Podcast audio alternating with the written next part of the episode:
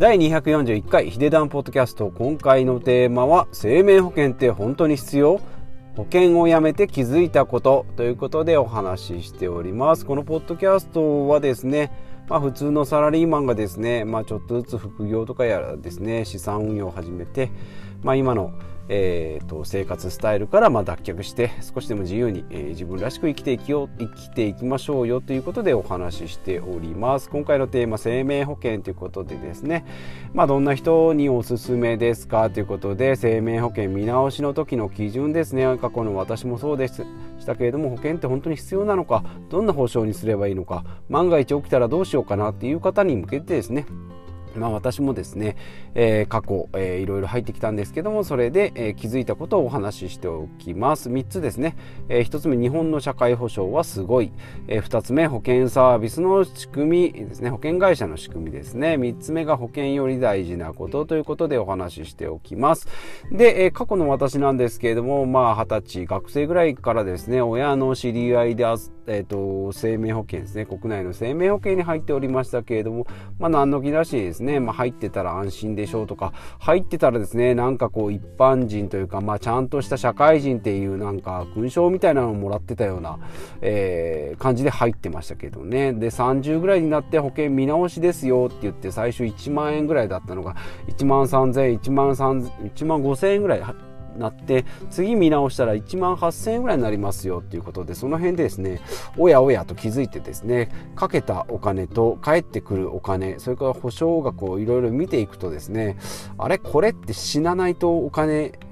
得られないなと思ってですね他の保険会社に変えようと思ったんですけども例えばその時35歳だったんですけどね、えー、と他の会社に行くと35歳だとこの値段ですよとかって。じゃあ今度50歳になったらこの値段ですよ。65歳になったらこうなっていきますよって言って。それは5060の方が病気もするし死ぬ確率も高えなと思いながらですね。これはどうやらですね保険会社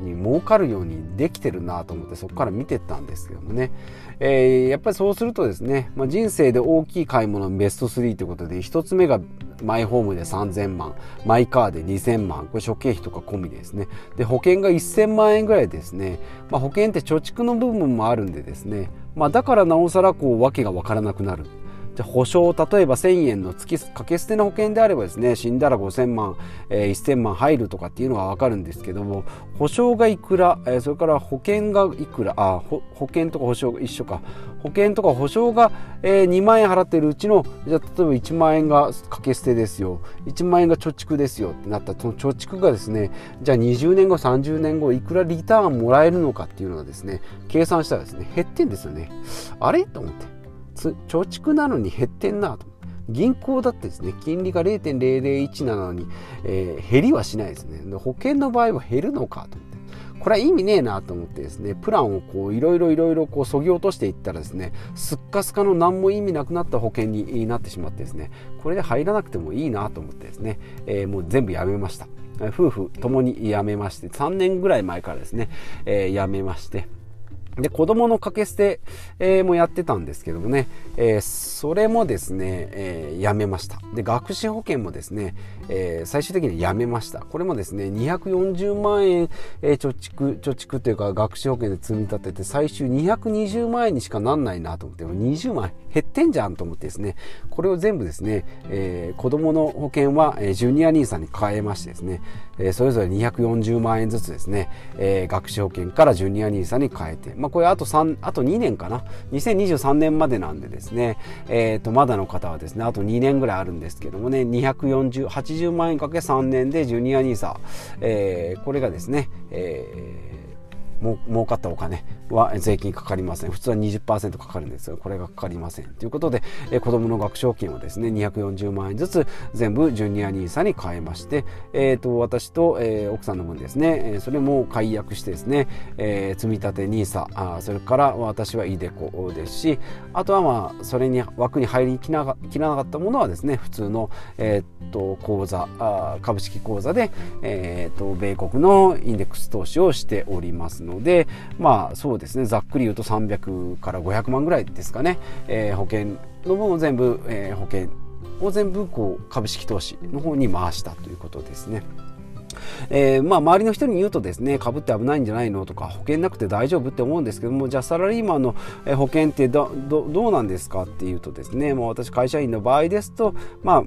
えーと、病院の窓口行ったらですね3割負担ですね。1万円かかったら3000円大体病院行ったら2 3 0 0円ぐらいだと思うんですけど本当は1万円とか1万2000円ですけど3割負担なんで、えー、3割でいいですよ。3000円ぐらいでいいですよと。いうことであとは高度高額医療費制度っていうことで私私の場合ですね年収400500の人はですね、えー、月8万円を超えるですね手術私もね年じゃないなえ、ー、と5年前と10年前ぐらいかな2回ぐらい鼻炎の手術をして、まあ、手術代って7、80万ぐらい、まあ、サクッといくんですけどね、まあ、それが8万円で、えー、済みますよ。これ個人負担8万円で1ヶ月の間ですね。えー、例えば、えー、100万かかった、200万かかったって言っても8万円で済みますよっていうのが高額医療費制度ですね。ねえー、っていうのもありますので、これはまあ、あの、社会保険の中に入ってますんでね。で、もちろん民間保険の場合だとこれで入院したら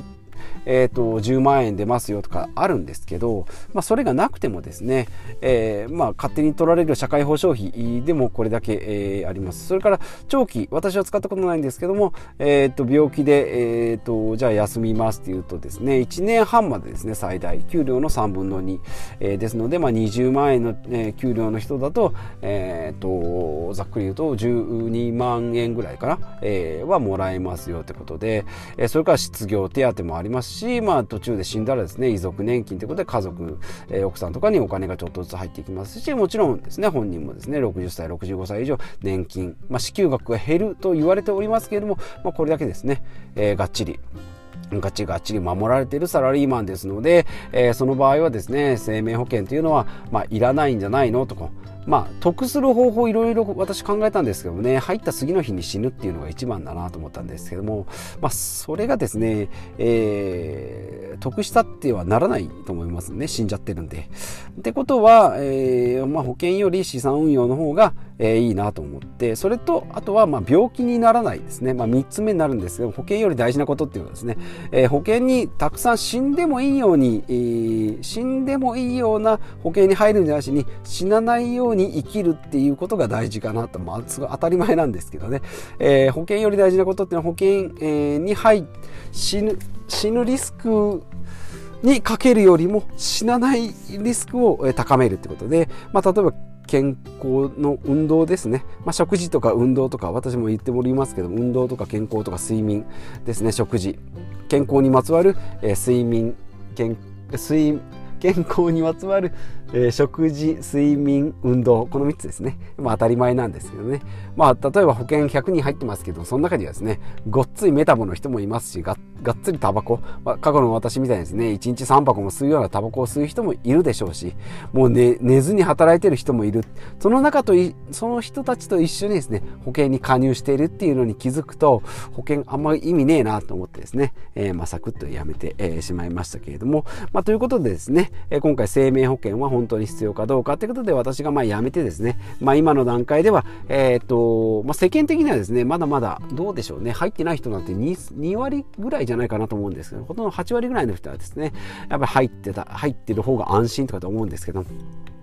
もう一回保証内容を見てですね、まあ、これぐらいの保証だったらやめてもいいやとか、そのお金があったらですね、こっちに使えるやっていうふうに考えていくっていうのが大事なんじゃないかなと思います。で、まとめですけども、生命保険って本当に必要か、まあ、えー、と保険をやめて私が気づいたことですね。えー、1つ目、日本の社会保障はすごいよってことですね。で、2つ目、えー、保険会社の、まあ、サービスの仕組みですね。まあ、お金を集めてですね、それを運用して、えー、まあ、稀に起こる不幸にお金を払うってことなんで2人に1人がんになる時代にですねがんにボコボコボコボコお金を出すような仕組みには多分なってませんので、まあ、そういうのを知ってですね、えーまあ、保険会社で損してるのは火災保険ぐらいって言っておりますけどね、まあ、火災保険はですね、え、災害とか水害とかですね、え、そういったもの土砂災害も全部保証してるので、え、赤字垂れ流しっていうのを聞いたことありますけれども、まあ、それ以外の生命保険というのはですねがっつり保険会社が儲かるようになっておりますので、まあ、その辺ですね、え、しっかり、はいえー、見比べてみていただければいいなと思いますが、で保険をやめてですねそのお金は投資にしっかり回しましょうということで、まあ、負債を買わないようにですねマイホームマイカー保険これが世界,、えー、世界ですね、えーとまあ、三大負債と言われておりますけども家と車と保険ですね、まあ、この辺をしっかり見てみましょう。で最後3つ目ですね保険より大事なことっていうことで健康ですね、まあ、それには睡眠食事運動、まあ、至極当たり前のことですけれども、まあ、こういった基本的なことをやっていきましょうよ。ということで私もこれを発信し配信そうですねいろいろこう発信しておりますので皆さんも、え、やってみていただければなというふうに、え、思います。ということでですねこういった感じで今日は保険の話ですけどもお金の話とかですね、え、まあ、例えば断捨離の話とか資産運用事業投資とかですね、えそういったものをいろいろ発信しておりますので気になっていただいた方はですねブログそれからツイッターをやっておりますのでそちらも見ていただければと思います。ということでまた次回お会いしましょう。